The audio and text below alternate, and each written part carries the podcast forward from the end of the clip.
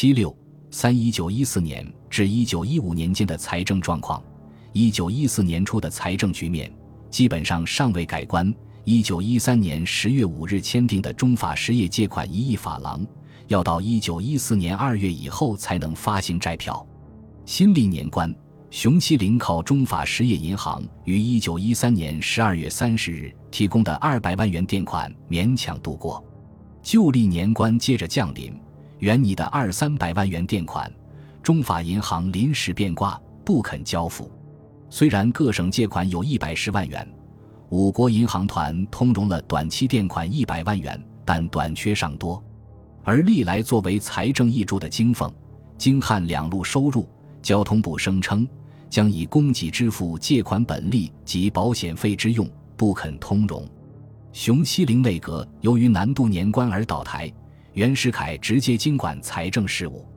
当时大借款只剩尾数。是年用于军政开支的部分仅为八百六十万四千零七十五元，虽然达成了几笔外债，可以挪作军政用费，但为数无多。其中，中法实业借款一亿法郎，挪作政费部分为四千二百万法郎，约合一六百五十三万五千余元。一月二十一日签订了青渝铁路借款条约，财政部获得了三千二百十一万五千五百法郎垫款。实收二千九百五十九万三千法郎，约合一千二百八十六万六千余元。四月间，海军部达成了第三次澳国借款五十万英镑，用以购买军火，实收十九万二千一百三十六英镑，约合二百十一万二千余元。上述外债收入总计约为四千零十一万七千余元。此外，为了清还以苏禄做底的太仓洋行借款。南京临时政府所借，于二月十四日向中英公司借款三十七万五千英镑，以债还债。一九一三年十二月三十一日，驻英公使刘玉林与比利时证券银行签订的借款条约，未经财政部批准，允许比行发售民国元年巴黎军需公债票，一则损失太大，二则招致银行团的抗议。为了结束这笔债务。一九一四年八月七日，遂向迪斯银行借款四十万英镑。一九一三年十月间，由熊希龄和德、英、法三国银行代表开始举行的一千万英镑币制借款的谈判，几经周折，未能达成协议，一直拖到欧战爆发，欧洲金融市场吃紧，谈判不得不宣告终止。中国政府从欧洲市场上获得资金的希望也就破灭了。由于外债靠不住，袁世凯直接掌管财政后，力图从国内筹措财政费用，誓不复借外债。于是，一方面整顿旧税，推行新税，以期增加收入；一方面实行减政，压缩军政费用。在增加收入方面，首先将长关税收划归中央，加强了中央的直接收入。自1913年底起，各省举办验契以及印花税。烟酒牌照税、契税增收、烟酒税增收等作为中央专款，直解中央。当时因刚刚开办，没有具体数目规定，但其中烟气收入颇丰。其次，在财政会议上核实了各省收支实数，命各省将收支盈余借归中央。袁世凯在批复财政部承着你各省任解洋赔各款及经饷处分条例。请准施行一案时，强调说：“环视各省秩序大定，财力渐充，所有以前应借经饷、洋赔各款，除向盐官两项拨解之数外，自应如数照解。”根据民国三年度概算，核定各省借款总数为二千九百七十三万七千零十三元。第三，强向交通部筹款，交通部经管的铁路系统。是当时最重要的国家资本主义企业。据叶公绰说，自项城听某某之言，强迫接济政费，于是责成该部每月筹拨五十万元，疑似库款稍裕，再由财政部如数筹还。第四，筹办内国公债。一九一四年三月间，增设筹办公债所，印刷民国元年六厘公债票，预备发行。但民元六厘公债期限长达三十五年之久，难以发行，故债票仅印刷二千万元，着发各处抵付欠款约四百余万元，并按期认付利息外，并未实在发售。至欧战爆发，遂于一九一四年八月三日发布《民国三年内国公债条例》，总额一千六百万元，九四折，六利息，十二年还清。由于发息还本比较可靠，用途较广，期限较短，而资产阶级也支持袁世凯维持治安、巩固邦基。因而发行顺利，增额甚多，于是至年底又增加发行额八百万元。一九一四年十月，又成立新华储蓄银行，发行有奖储蓄票一千万元。此外，盐税经整顿后，收入不断增加，只有关税一项自欧战后收入下降，影响了财政收入。一九一四年上半年，袁世凯政府因为有各地借款。验气和偿关收入及银行团拨还盐税余款，月收见达七百万元以上，财政情况开始好转。一九一四年一至六月间，各省收入国税达六千六百零三万七千零四十八元。一九一四年下半年，虽因欧战关税减少，影响到盐税余款的拨还，但袁世凯政府于一九一四年七月间，主计局复核民三预算。以恢复宣三旧额为标准，一再通电各省整顿、恢复税率、增加收入、节省政费、接济中央，因此各省借款比较踊跃。再加上公债收入足以应付支出的需要，培养各款也得以偿清。据申报记载，除盐关两税外，七月至十一月五个月国税收入总计达四千四百六十八万六千五百四十八元。袁世凯直接经管财政后，对支出亲自核定和分配，并将北洋军队分布到南方就地筹饷，这使中央军政费用得以减缩下来。一九一四年三月，原批军费定三百万元，政费二百二十万元，试月军费仅支银二百九十九万余元，较原请支数实减五十七万余元，政费仅支银二百九十万余元。较原请支数实减六十五万余元，全年约略推算，可减银一千二百余万元。但内外债支出费用巨大，民三概算近一万万元。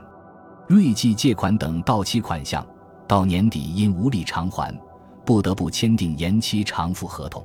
此外，平定白朗暴动的临时支出也十分可观。据估计。自一九一四年一月一日到六月十五日，共支军饷九百余万元，其中中央四百余万，陕西二百余万，鄂豫一百余万，甘川一百余万。由于欧战和自然灾害的影响，一九一四至一九一五年收入没有达到预定的目标，而支出方面，各省军费没有完全核减下来，中央各部出款列数过少，待实支时间有超过原数者。总体来看，财政形势大体上稳定了下来。即使如此，财政形势仍然不容乐观。一九一四年底，财政部就民四一九一五财政进行概算，不敷达五千万元以上。袁世凯令在京谒见的湖北将军段芝贵回鄂后，赶紧筹款拨解，以济急需。国务卿徐世昌等致函各省将军、巡按使。要求各省凡有可兴之力、可筹之款，不辞劳怨，不拘文法，并进兼营，切实举办。一九一五年一月三日，徐等又恐函到稍迟，复致电各省，指出财政部编定四年概算，应支项下，计长期外债共银元一万二千四十七万三千八百余元，短期内外债必须应付之款共一千九百三十三万九千余元。分期应付之款一六百四十四万余元，中央概算应支八千三百三十四万九千余元，总共二万三千九百六十万零二千八百余元，合计四年岁入可直抵之款约一万四千七百四十万元。待整顿增加之款，验气、税契、烟酒、木絮、印花等税籍变卖官产约共三千九百万元，总共一万八千六百四十万元。出入相抵，约不敷银五千三百二十万零二千八百余元。来日大难，书身焦灼，要求各省将筹办情形垫付。各省奉命之后，纷纷提出筹划增加收入的办法，尽力搜括。中央政府则于一九一五年四月一日公布四年内国公债条例，募债二千四百万元，至一九一五年九月如数募足。由于财政收入和支出的分配核算都是按历年制进行的，于是中央政府离开预算，与各省重新商定中央借款和中央专款的数额。各省共认借款二千一百七十八万元。专款一千八百九十八万九千六百六十四元。一九一五年五月二十八日，袁世凯批准了中央借款考成条例，严加奖惩，因此各省借款比较积极。随着财政形势的好转，袁世凯在一九一五年七月六日发布的申令中说：“自上年春间，事部复借外债以供消耗，迭由财政部督斥京征官吏整顿旧税，推行新税。”近来颇有起色，外债得以支付，国中秩序亦免可保持，危亡之忧庶几豁免，人民爱国程度日高，踊跃数江，深堪嘉赏。事实上，一九一五年的收支也确实比较平衡，虽如实收银元一亿三千零六十七万八千一百二十七元，支出银元一亿三千九百零三万六千四百五十四元，财政赤字不大。可以不依靠外债而获得财政自给了。袁世凯的财政措施虽然取得了如许成绩，使他沾沾自喜，但实际上财政紧张的局面并未根本改善，更说不上充裕。中央和各省的财政方针只能是勉强维持局面，政费开支只能压缩在近乎无所作为的水平。虽然教育经费未变大势和减。但资产阶级所迫切希望的振兴实业的经费却无从筹措，而且袁世凯政府的苛捐杂税，不但增加了人民的负担，还严重的阻碍了商品的流通，引起了资产阶级和其他阶层的强烈不满。各地一再发生争论甚至冲突，如广东反对独享，上海反对加赋，广东、湖北、上海等地反对印花税的苛征。以及南北各地频频发生抗捐抗税的风潮，结果搜括之效绩，除稍加少额入款外，则为商民对于国家观念增加极高之冷度而已。原政府的信用正在迅速堕落，而袁世凯毫无自知之明，其地质自为的活动，对财政更增加了新的巨大压力。一九一五年十二月底。财政部匆匆将民国五年度预算交代行立法院通过，袁世凯即于一九一六年一月一日予以公布。根据民五预算，中央借款增加到四千二百三十万余元，中央专款达六千四百六十二万余元。这些沉重的负担，促使人民对袁世凯政府愈加不满。本集播放完毕，感谢您的收听，喜欢请订阅加关注。主页有更多精彩内容。